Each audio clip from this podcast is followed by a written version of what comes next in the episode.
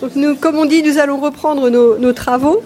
dans, une, donc dans la continuité de ce matin, avec une première prise de parole de, de Antoine Vidalin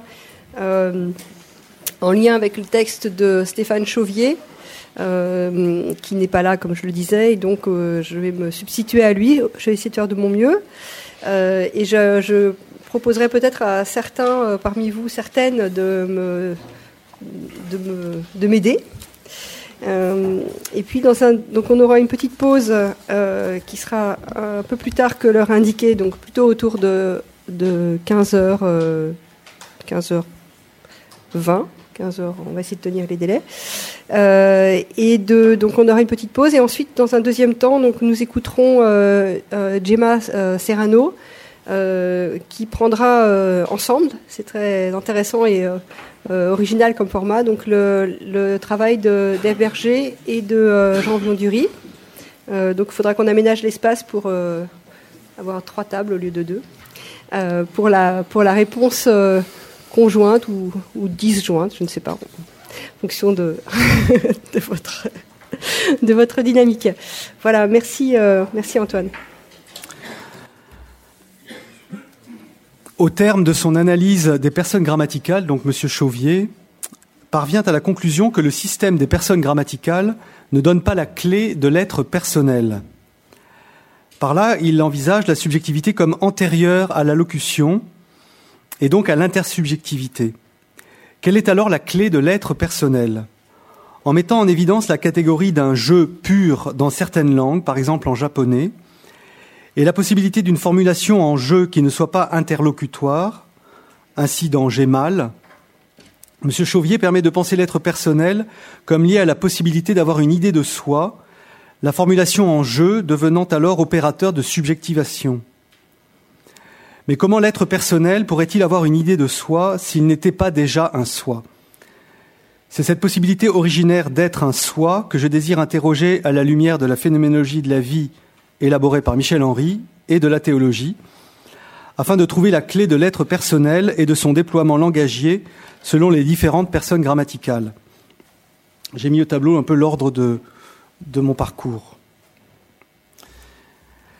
Donc du soi au tu.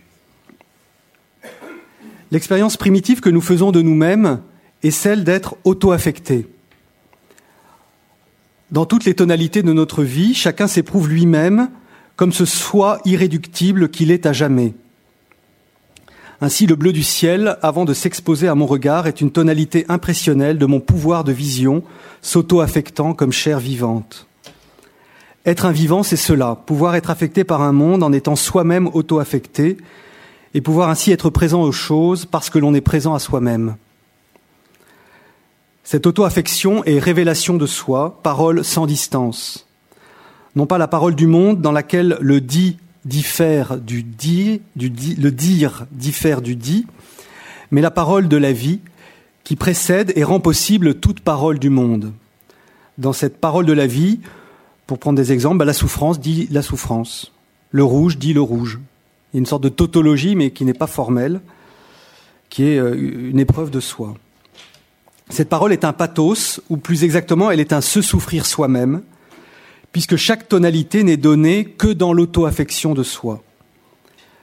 Dans cette épreuve de soi qui ne cesse jamais, est donnée en même temps la condition même de cette épreuve, à savoir la force qui fait cohérer le soi s'auto-affectant. Cette force est infinie, absolue, de telle sorte que le soi ne peut jamais échapper à lui-même. C'est ce qui fait la passivité radicale du soi et qu'il établit, pour reprendre une expression de Michel Henry, comme un moi à l'accusatif. Je suis auto-affecté, mais je ne suis pour rien dans cette condition d'être auto-affecté. Comprise à la lumière des derniers ouvrages de Michel Henry, cette passivité radicale est une passibilité radicale, renvoyant à une archi-passibilité qui est celle de la vie absolue, condition de toute impression et de tout pouvoir du vivant. Celle-ci correspond à une auto-affection forte, propre à la vie absolue, car non seulement la vie absolue est auto-affectée, mais de plus c'est elle qui s'auto-affecte, alors que nous-mêmes, nous nous trouvons toujours auto-affectés. Cela signifie que la vie absolue s'engendre elle-même, se révèle et s'éprouve elle-même comme un soi. Elle n'est pas une vie impersonnelle. C'est le soi du premier vivant en lequel tout vivant est dès lors engendré. Pour l'instant, je ne fais qu'essayer de redire euh, assez rapidement les, des choses essentielles de, l'œuvre de Michel Henry. C'est ce soi du premier vivant, en lequel tout vivant est engendré, qui confère à chaque soi vivant sa singularité irréductible. Ça, c'est important de comprendre que la singularité, enfin pour Michel Henry, la singularité de chaque soi, elle n'est pas d'abord liée à une situation dans le monde, mais elle est liée au fait d'un être situé dans la vie. Je suis engendré comme un soi singulier, avant même le monde, d'une certaine manière. La génération de chaque vivant dans le premier vivant est identiquement et ontologiquement un commandement, celui de la vie, qui dit dans sa révélation à chaque vivant, vie, sois vivant. L'appel ne trouve pas un soi préexistant, il le constitue comme l'appel même à vivre qu'il est. Avant donc toute levée d'un monde, toute intentionnalité, toute parole du monde, il y a une parole silencieuse qui est celle de la vie, parole auto-affective qui me dit en m'engendrant tu. Pour le dire simplement, avant d'être un jeu, je suis un tu. Il y a ainsi au sein de la venue en soi du vivant dans la vie l'épreuve d'une altérité immanente et fondatrice. L'égologie n'est pas première. je vais maintenant essayer d'aller du tu au jeu. En même temps, cette passivité radicale qui est mienne, qui est aussi non-liberté vis-à-vis de soi, est le sol à partir duquel me sont donnés les pouvoirs qui sont les miens. C'est ainsi que la charge de soi est en même temps auto-saisissement de soi, avènement de la puissance d'agir, c'est-à-dire du je peux, et avec la puissance, naissance du sentiment de la liberté, comme sentiment de pouvoir mettre en œuvre chacun de ses pouvoirs. Pour prendre une image, euh, le pouvoir que j'ai de sauter, par exemple, de sauter en l'air, il repose sur le fait que je, m'appuie sur un sol.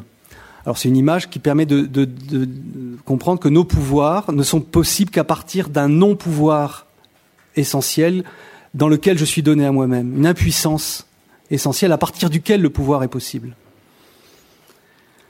Le soi s'éprouve dès lors comme alors donc une fois que le je peux advenu à lui-même, le soi s'éprouve dès lors comme source de ses pouvoirs, parce qu'après tout, ses pouvoirs sont les miens.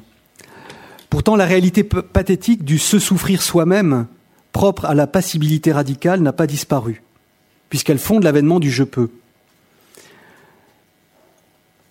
Et n'a pas non plus disparu avec elle le commandement de la vie absolue. Celui-ci, ce commandement, commande tu dois vivre, c'est-à-dire actualiser la puissance qui est tienne et ainsi t'accroître de toi-même, accroître la vie en toi. Donc là, il y a moyen de penser à un impératif catégorique qui ne soit pas formel, mais qui soit vraiment donné dans l'épreuve immédiate de, de, tout soi qui advient à lui-même. Mais c'est aussi alors que naît l'angoisse. Angoisse de porter son propre pouvoir et son impuissance à s'en défaire. Dans cette épreuve, la liberté est appelée à reconnaître ou non sa non-liberté originelle vis-à-vis de soi. C'est ainsi que naît la liberté première pour le vivant de consentir ou non à ce tu qu'il est dans la vie, en actualisant sa relation pathétique à la vie absolue qu'il étreint, en s'abandonnant à son fond, qui est la venue de la vie absolue en lui, c'est-à-dire dans la foi. Et là, je, reste vraiment dans l'œuvre de Michel Henry, puisque ce thème de la foi apparaît dès l'essence de la manifestation. C'est une manière philosophique, il, lui donne un contenu philosophique, à savoir la reconnaissance par chaque vivant de cette vie absolue qui le fonde. Et il, utilise ce, je crois qu'il il le sort de chez Kafka, il utilise euh, cette expression, Glauben ist sein, hein, qui croire c'est être, qui finalement est la manière pour lui de se distancier de la formule de Parménide, qui est euh, justement que penser c'est être. Et donc lui c'est croire c'est être, et pour lui la foi, c'est ce savoir par lequel le vivant reconnaît, mais ce n'est pas un savoir euh, thématique, discursif, c'est vraiment une épreuve de cette vie absolue qui, à chaque instant, euh, nous fonde. Certes, donné à soi-même en ses pouvoirs, Le vivant voit le monde surgir avec lui, la possibilité d'y œuvrer, mais en même temps que ce surgissement se joue une autre intrigue secrète, nocturne, celle de l'adhésion originaire du soi vivant à la vie absolue, pour reprendre une expression de Raphaël Gély. Et on peut représenter cette séquence par le schéma que je vous ai mis au tableau. Hein. donc il y a cette passibilité, radicale qui est aussi ce se souffrir du vivant, qui, l'établit comme un moi à l'accusatif. Et c'est sur le fond de cette passibilité radicale que dans une sorte de dialectique immanente euh, advient l'énergie, la, pulsion, et aussi la force, la puissance, et aussi l'angoisse devant cette force. Mais c'est donc le je peux, au sens de Michel Henry. Dès lors, le soi peut ou bien tomber dans ce que Michel Henry nomme l'illusion transcendantale de l'ego, se prenant pour la source de ses pouvoirs et le centre d'un monde qu'il ramène à soi. Et c'est alors le règne du moi-je, ou bien dans l'abandon à la vie absolue, pouvoir répondre à l'appel qui le constitue en s'éprouvant dans le toi de la vie absolue. Cette épreuve est celle d'une intériorité réciproque du vivant et de la vie, moi en toi et toi en moi. Elle fonde la possibilité de la prière, et d'une adresse en tu à la vie absolue. Dans le tu es mon Dieu de la foi et de la prière, le soi advient à son identité de fils de la vie, à son jeu véritable. Dit autrement, aucun vivant ne peut affirmer absolument je suis. Ce que je disais tout à l'heure.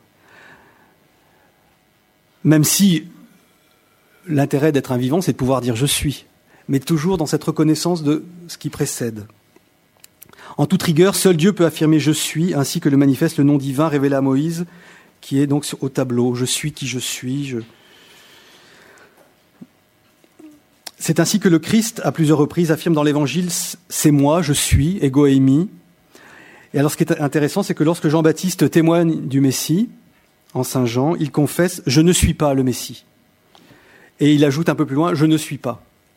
Voilà. Donc, je reprends quelque chose que j'ai dit tout à l'heure. Mais peut-être que notre première confession, c'est de dire je ne suis pas. Euh, et tout, pour pouvoir dire je suis. je ne sais plus, je crois que c'était à Sainte Catherine de Sienne que le Christ disait Tu es celle qui n'est pas. Enfin bon, d'une certaine manière, nous sommes ceux qui ne sommes pas euh, face à la, céité divine qui se, qui se pose, face à cette puissance de la vie absolue, et en même temps, justement, nous sommes dans ce bonheur de vivre. Nous pouvons reconnaître dans le nom divin, en termes phénoménologiques, l'auto-affection forte propre à la vie absolue. Cela signifie qu'il n'y a qu'un seul soi en Dieu, et non trois sources de conscience et de volonté. Il y a une seule ipséité, celle du premier vivant. En termes théologiques, le Père est alors le mouvement que rien ne précède, en lequel la vie vient en soi, qui correspondrait au premier jeu du nom divin. Le Fils est le premier vivant, l'ipséité essentielle en laquelle la vie s'éprouve elle-même comme le soi qu'elle est, correspondant à ce moment-là au second jeu. C'est une correspondance, c'est une analogie. Hein, mais... Et l'Esprit Saint est l'intériorité réciproque du Père et du Fils, l'unité dynamique de cette auto-affection de la vie absolue en laquelle tout autre vivant peut être engendré. Et l'Esprit Saint correspondrait euh, de manière analogique et figurative au redoublement du jeu dans le nom divin. Moi et le Père, nous sommes un. Je continue en passant du jeu au tu. Nous venons de voir où s'origine la possibilité de l'adresse en tu de l'homme à Dieu comme avènement de tout vivant à son jeu propre. Comment alors comprendre, toujours à partir de l'épreuve de soi donnée dans l'auto-affection immanente, la possibilité d'accéder à autrui en lui disant aussi tu? Et aussi celle d'accéder à soi comme un tu dans le dialogue intérieur. Or, le premier vivant, en tant qu'il est le soi joignant tout soi à lui-même et le faisant cohérer à lui-même, est présent donc à chaque soi comme la porte ou l'arche qui permet à chacun d'accéder à soi-même mais aussi à tout autre. En effet, si chaque soi est engendré dans la venue en soi du premier vivant, alors la relation à chaque soi est possible non à partir du monde, mais à partir de cette venue originaire qui constitue le même de la relation d'altérité. Notre commune appartenance originaire précède notre distinction. L'autre est d'abord le même que moi dans le premier vivant, dans ce fond de la vie, cette nappe affective souterraine, pour reprendre une expression de Michel Henry, en laquelle nous sommes au préalable les uns avec les autres. Je cite une phrase de Michel Henry qui est très éclairante. C'est en tant qu'ils sont des vivants dans une seule et même vie, des soi dans l'ipséité d'un seul et même soi, qu'ils sont et peuvent être les uns avec les autres dans cet être avec qui les précède toujours, qui est la vie absolue en son ipséité originaire. C'est dans cette mêmeté de la vie reçue en partage, qui n'est pas une abstraction générale, qui n'est pas un fleuve impersonnel, mais qui est quelqu'un, l'ipséité du premier vivant, que peut être éprouvée la tonalité du tu d'autrui comme une altérité immanente et à partir de laquelle l'adresse langagière en seconde personne devient possible. Je passe à présent du tu au vous. Si le vivant n'est jamais engendré seul, mais toujours co-engendré avec tout autre dans le premier vivant, alors le commandement de la vie éprouvé à la seconde personne par le moi à l'accusatif, vie, soit ce vivant que tu es, est toujours aussi reçu comme un vivez au pluriel. Un tel pluriel n'est pas issu de l'expérience de la pluralité mondaine des choses et de la capacité de l'esprit humain à les subsumer dans une unité formelle, mais est, issu de l'épreuve immanente d'une vie singulière celle du, premier vivant, qui est donnée à tous et à chacun. Il y a une partageabilité, là j'utilise un mot de Raphaël Gély, il y a une partageabilité originaire de la vie à tous les vivants, appelée à être mise en œuvre par ceux-ci en tant qu'ils sont les fils de la vie. L'autre nom de cette partageabilité est l'amour. C'est parce que Dieu, en tant qu'il est la vie absolue, est amour, qu'il commande l'amour. Il le commande à tous les vivants en leur donnant la vie. Ça, c'est une citation de Michel Henry. Nous entrons ici dans une éthique de la filialité qui seule permet de fonder une véritable éthique de la fraternité. Avant donc que la communauté des vivants soit un nous, elle est un vous, en tant qu'elle est engendrée dans l'unique ipséité du premier vivant, et que cet engendrement l'établit d'emblée dans une unité qui est une singularité plurielle, ou pour le dire autrement, une communion. Ce qui est commun à chaque homme, la nature humaine, n'est donc pas une essence abstraite et générale, mais le premier vivant. C'est en ce sens que Saint Cyril d'Alexandrie peut parler du Christ comme de la personne commune de l'humanité. Comment maintenant, à partir de ce vous inclusif, éprouvé dans le commandement que la vie adresse à chacun et à tous, peut devenir possible l'expression du vous exclusif en tant qu'il est adressé à d'autres que moi? C'est que le vous, éprouvé avec tous dans le co-engendrement de la vie, est toujours aussi, en même temps, l'épreuve singulière et unique du soi. Les deux pathos, les deux épreuves sont données en même temps. Parce qu'ils sont éprouvés à la fois comme unis et comme distincts, ils constituent un, ces deux pathos, ils constituent un autre pathos dans lequel j'éprouve, sur le fond de notre commun engendrement, ma propre singularité. Est alors ouverte, comme pour le tu, la possibilité de l'adresse en vous.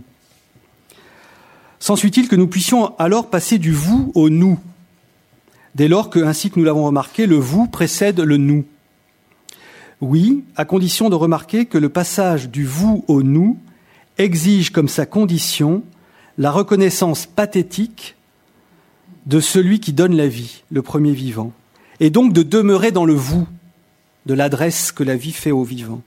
Sinon, de même que le jeu pouvait déchoir dans l'illusion transcendantale de l'ego, nous ne rencontrerions alors plus le nous, mais le on, quelque chose de l'ordre du on.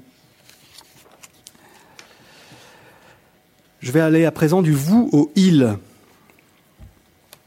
S'éprouver comme vous dans le commandement que la vie adresse à tous et à chacun, c'est aussi éprouver l'altérité immanente de la vie absolue, non plus seulement comme le toi adressé dans la prière, toi mon Dieu, mais comme le tiers commun à tous et le plus propre à chacun.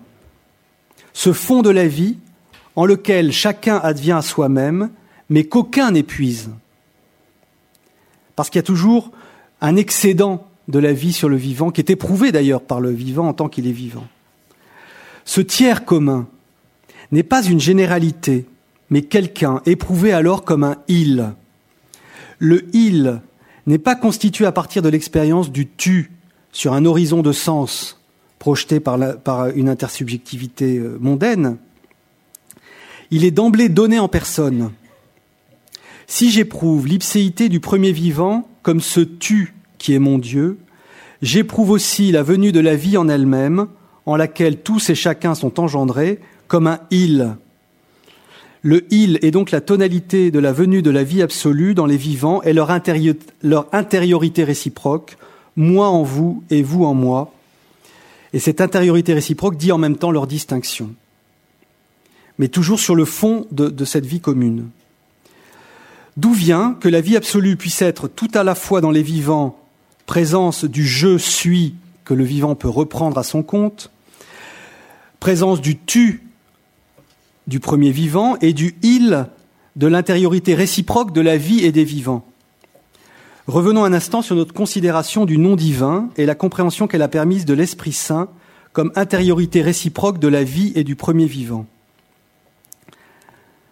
C'est parce que dans l'auto-engendrement de la vie absolue, le premier vivant demeure dans la vie, comme l'ipséité en laquelle la vie s'auto-affecte. C'est à cause de cela que cette vie s'éprouve tout à la fois, cette vie absolue, tout à la fois comme communion et comme unité.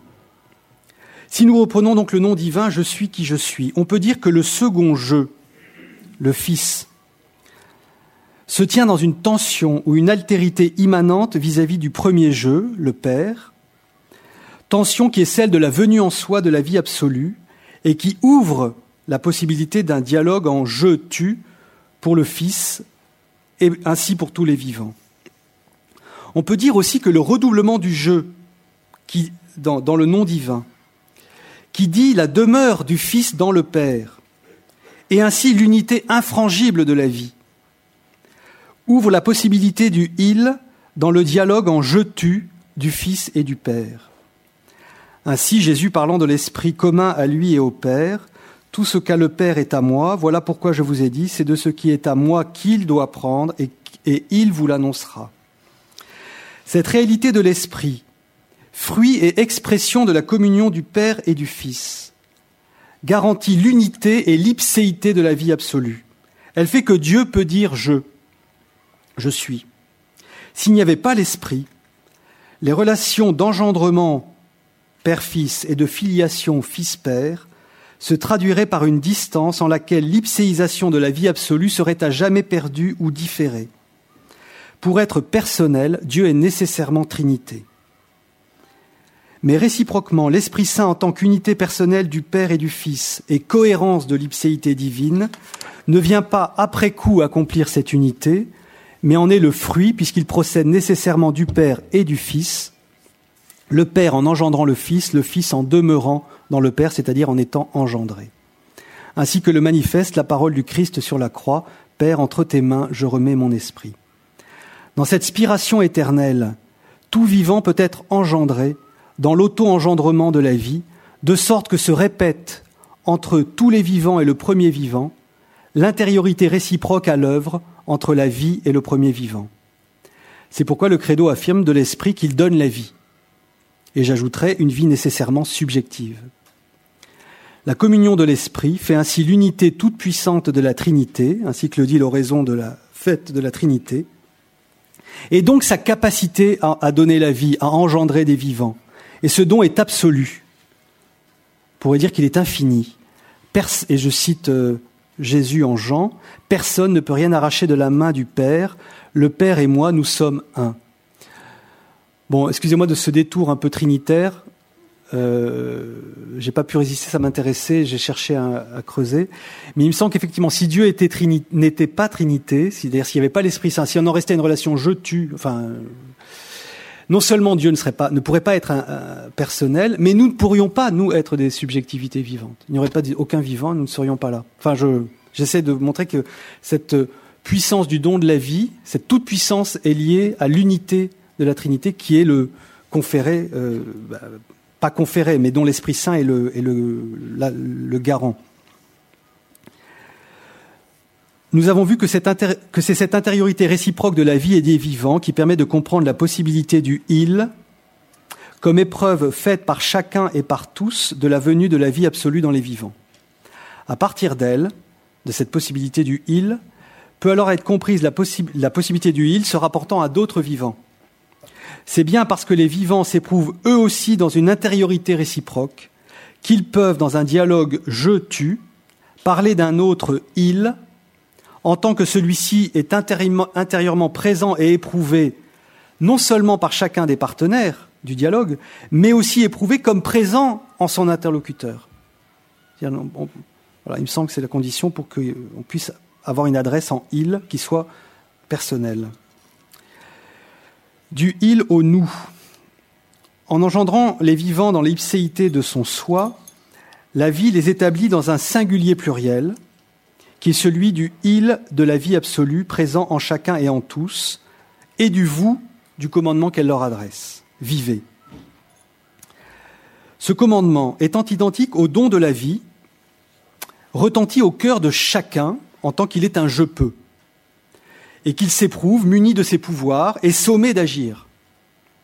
Or, pour le je peux, s'éprouver dans le même mouvement, comme vous, comme pluralité, dans le il de la vie absolue, c'est éprouver les autres aussi comme vivant dans la même passivité radicale, et aussi comme porteur d'un pouvoir, d'un je peux, qui est celui que la vie leur confère et auquel j'ai accès non comme le mien, mais sur le fond de l'intériorité réciproque de la vie et des vivants, c'est-à-dire un pouvoir auquel j'ai accès comme le nôtre. La partageabilité originaire de la vie n'est ainsi pas seulement une tâche à accomplir telle que le commandement de la vie le donne au commencement, mais elle est aussi une puissance partagée et co-éprouvée comme un nous pouvons en vue de cette tâche. C'est ainsi que la tonalité du nous peut s'originer, non pas comme une pluralité de jeux auxquels serait accolée ultérieurement l'unité d'un sens, mais comme donnée en personne dans, l'épreuve singulière faite par chacun d'une puissance partagée en vue d'une œuvre à accomplir en communion. Nous disions au commencement de cette réflexion que l'accès du soi vivant à son jeu véritable s'opérait dans l'adresse en tu à la vie absolue, sans doute faut-il préciser que ce jeu véritable, qui est celui des fils de la vie, est indissociable de l'épreuve de ce nous des vivants, éprouvé dans la communion partagée de la vie, et dans l'adresse commune en tu à cette même vie, qui pourrait s'appeler action de grâce. Demeurant un moyen comme puissance partagée et une tâche comme vie à partager. Le nous constitue le sens immanent à l'histoire des vivants, appelé à former la personne commune de l'humanité dans l'ipséité du premier vivant, c'est-à-dire en termes théologiques, appelé à constituer le corps mystique du Christ. Il existe un lieu scripturaire de l'apprentissage de l'usage des, pronoms grammaticaux et personnel, des personnes grammaticales.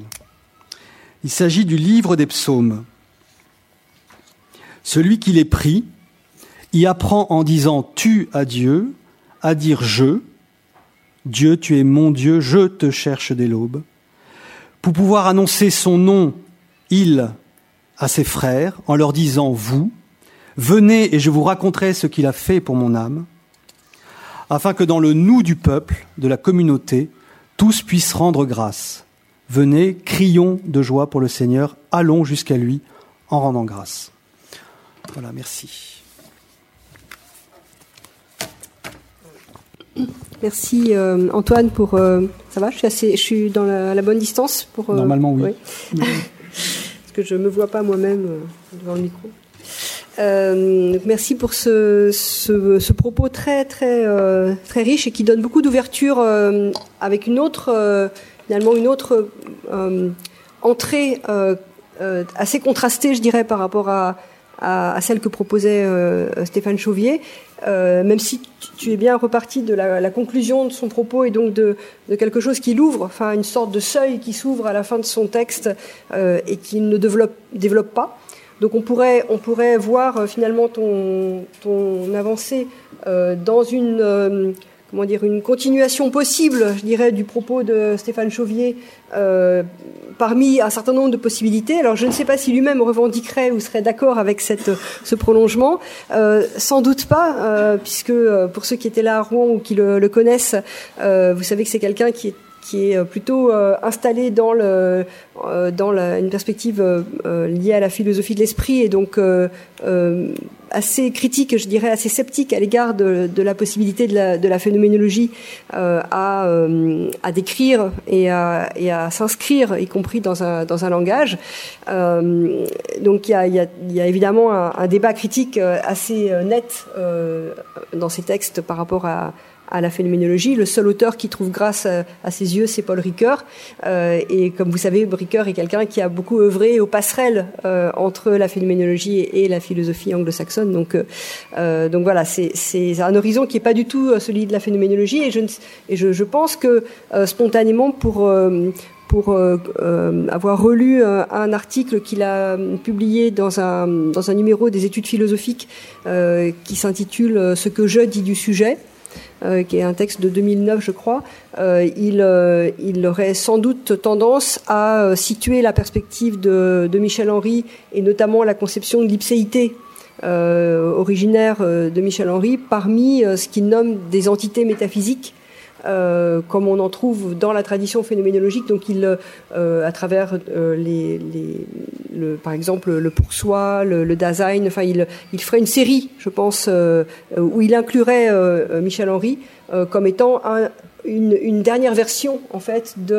d'une sorte de métaphysique phénoménologique qui ne euh, qui ne trouverait pas grâce à ses yeux. Hein. Donc euh, voilà, si j'essaye de me caler dans sa posture, hein, puisque c'est un peu le rôle que je suis censée euh, jouer, dans un premier temps, il me semble qu'il serait en, en, vraiment en position de alors peut-être en double position, une position où il pourrait voir dans la phénoménologie une, une, possibilité de son propos au seuil de ce qu'il annonce et que, et que tu reprends. Hein, euh, quand, tu, euh, quand tu reviens sur euh, ce qu'il dit à la fin, euh, sur le, notamment en partant de la, de la, de la douleur, hein, euh, cette, cette phrase j'ai mal, qui, qui pour lui est le signe que le, le je est un, un, comment dire à une à une, une, une sorte d'auto d'autoconsistance interne mmh.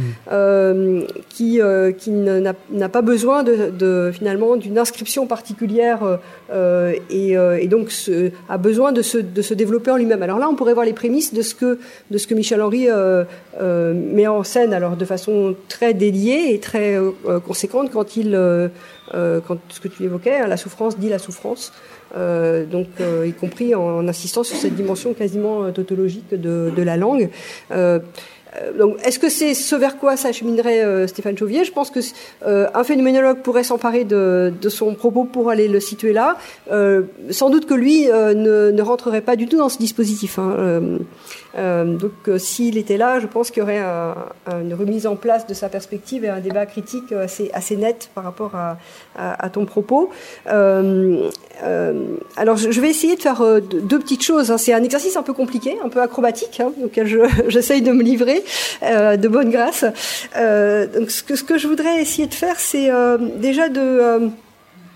Euh, euh, donc j'ai insisté sur le contraste entre ces deux perspectives, d'une certaine manière, donc celle de, que tu proposes à partir de Michel Henry, celle que lui euh, défend à partir d'un ancrage euh, très très fortement euh, linguistique, mais euh, avec la, recherche de finalement de la sphère de validité euh, de de l'ancrage linguistique.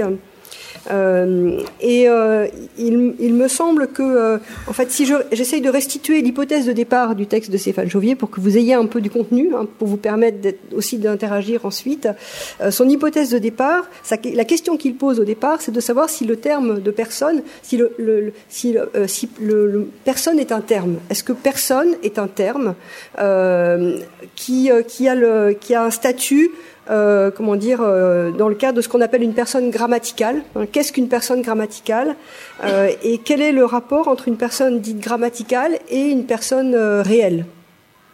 D'où le, fait qu'on arrive à la fin sur la, question de, de l'être personnel. Hein. Et en fait, il pose un hiatus en fait entre ces deux niveaux. Un point d'interrogation en disant qu'en réalité, à la différence d'autres catégories grammaticales comme le, le, temps, le genre ou le nombre, où on a affaire donc à, des catégories qui représentent quelque chose de la réalité du monde, qui ont un pouvoir de représentation de la réalité du monde. le temps, par exemple, déclinant des, euh, des, différences temporelles, le passé, le, présent, le futur, donc s'appliquant au monde en, nous donnant une représentation possible du monde, même si elle n'est pas exclusive, même s'il y a d'autres dimensions du monde qui sont euh, possibles. Euh, le, genre correspondant à, un découpage qui nous permet de nous représenter le monde dans la, polarité masculin-féminin, par exemple.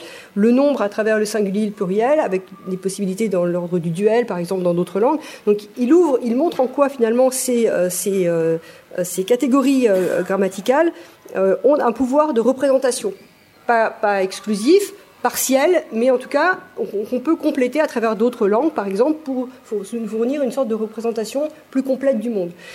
et à cela, il oppose, selon lui, en tout cas, il pose la question du statut de, la personne en, étant un peu sceptique sur cette possibilité, ce pouvoir de représentation euh, qui serait en jeu dans euh, euh, ce qu'on appelle la personne grammaticale.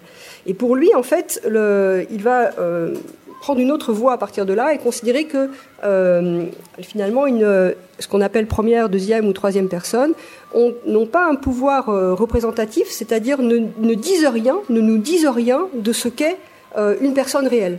Euh, mais ont, essentiellement un pouvoir de. Euh, euh, il, oppose à ce pouvoir représentatif des autres catégories grammaticales un pouvoir performatif, en disant que finalement la validité de, la, donc de la personne au sens grammatical est une validité performative et aussi indexicale, mais pas une validité de représentation. Ça ne nous dit rien des personnes réelles. Donc il part de là, hein, et à partir de là, euh, il va passer par toute une série d'étapes euh, qui vont l'amener à se poser la question de savoir finalement, est-ce qu'il n'y a pas dans le, le jeu, euh, en tant que tel, donc dans la première personne, quelque chose, un noyau qui pourrait être un noyau de consistance ontologique, malgré tout. Hein. Donc je vous passe toutes les étapes intermédiaires, mais c'est à, à, cela qu'il aboutit. Et, donc, en fait, à, partir de là, il va déboucher sur l'idée que la, chose qu'on peut reconnaître dans l'instance du, du, jeu, donc de la première personne, c'est d'être un opérateur de subjectivation.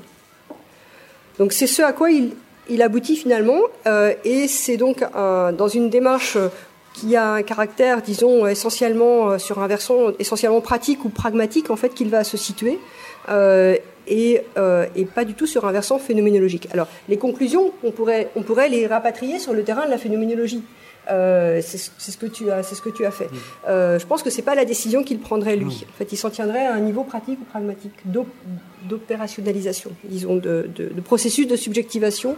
et c'est en cela que le jeu aurait une, consistance possible au-delà de, la, la, dimension strictement indexicale.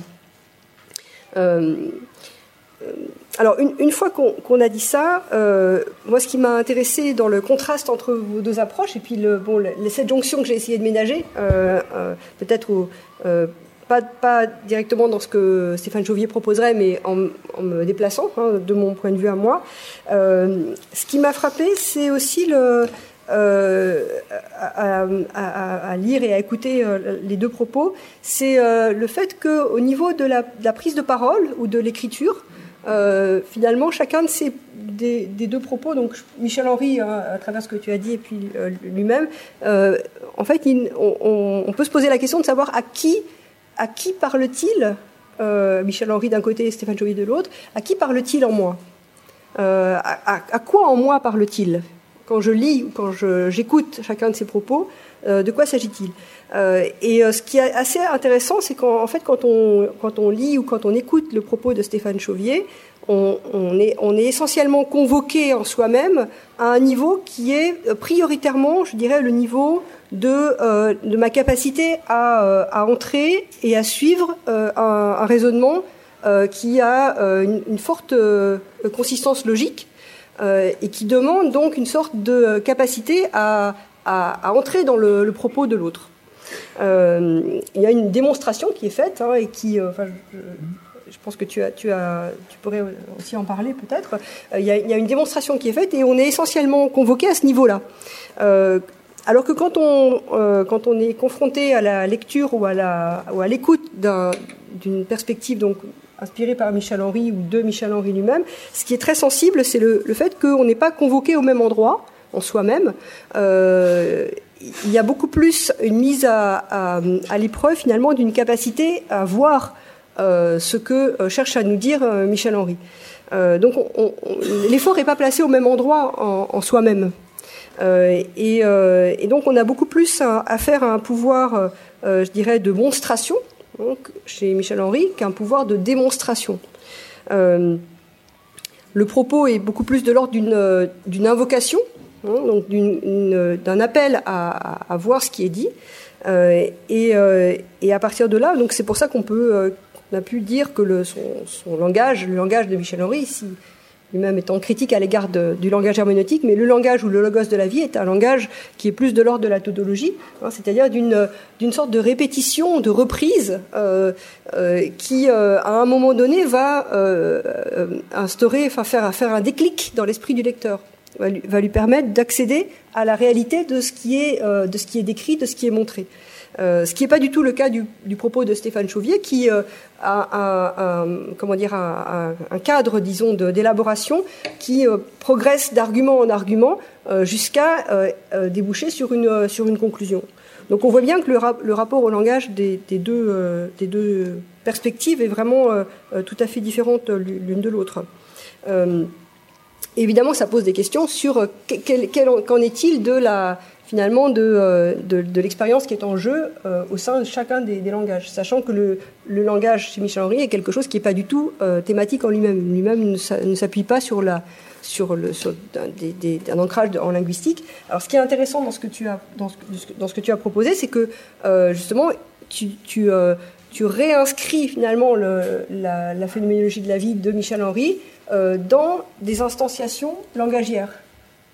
Hein, euh, euh, donc il y a une sorte de, travail de, re, réarrimage finalement de la phénoménologie de la vie de Michel Henry euh, dans, un, cadre qui est le, cadre des instances du langage. Et, alors ce qui m'a frappé, donc là c'est plus une remarque par rapport à ce que tu as proposé, c'est le, fait que comment dire Alors c'est une note, que tu as mise dans ton texte que tu n'as pas citée, donc je, me permets de la, la mentionner. Euh, la note 4 à la page 7, euh, où tu te réfères au travail de Benveniste, hein, où tu dis si en linguistique le il n'est pas une personne, nous voyons qu'il l'est à part entière dans une phénoménologie de la vie. Euh, donc, juste cette petite notation pour indiquer co comment il va y avoir des déplacements. La phénoménologie de Michel Henry va instaurer des déplacements dans l'économie de la, de la, y compris de la perspective de Benveniste, qui est une perspective quand même très intégratrice hein, de, justement de la subjectivité et du, vécu, hein, contrairement à d'autres linguistiques. Euh, mais là aussi, il va y avoir un, déplacement euh, de, des, positions de parole, des positions des instances langagières. Euh, et peut-être la, chose la plus la, qui m'a le plus frappé dans, cette, dans ce déplacement, c'est le fait qu'on euh, se rende compte que si on, si on tire les conséquences de la phénoménologie de David Michel Henry au niveau euh, des instances dont on dispose en linguistique, le nous euh, euh, euh, comment dire, répond à une position, occupe une position d'antériorité euh, par rapport au je, et le tu en, en de manière comparable, va aussi euh, se poser en, en, antériorité par rapport au jeu. Donc, contrairement à, comment dire, à l'ordre standard de la grammaire, euh, on se trouve dans, une, euh, dans une, un déplacement et une, inversion d'un certain nombre de, de priorités. alors, ça, ça m'a semblé intéressant parce que ça, c'est la manière, enfin, on pourrait se dire, au fond, la phénoménologie de Michel Henry, ici, nous donne des clés pour réinterroger euh, la grammaire. À partir de la phénoménologie de Michel Henry, on peut se poser des questions sur des, euh, comment dire, des cadrages et des ordonnancements qui ont été euh, standardisés en, en, linguistique. Et peut-être mes collègues linguistes auraient des, des choses à, à, à, dire sur ce terrain, de cette de ce déplacement, hein, de, cette, de ce cette refonte, enfin, ou de cette, euh, cet éclairage. alors, est-ce, que c'est, est-ce qu'on peut faire une linguistique à partir de la phénoménologie de, Michel Henry euh, Est-ce qu'il y a quelque chose qui est possible? Est-ce qu'on peut repenser la linguistique ou, la, ou, la, ou réinstaurer autrement la, les interrelations entre, entre personnes? Euh, Question. Voilà, je m'arrêterai là.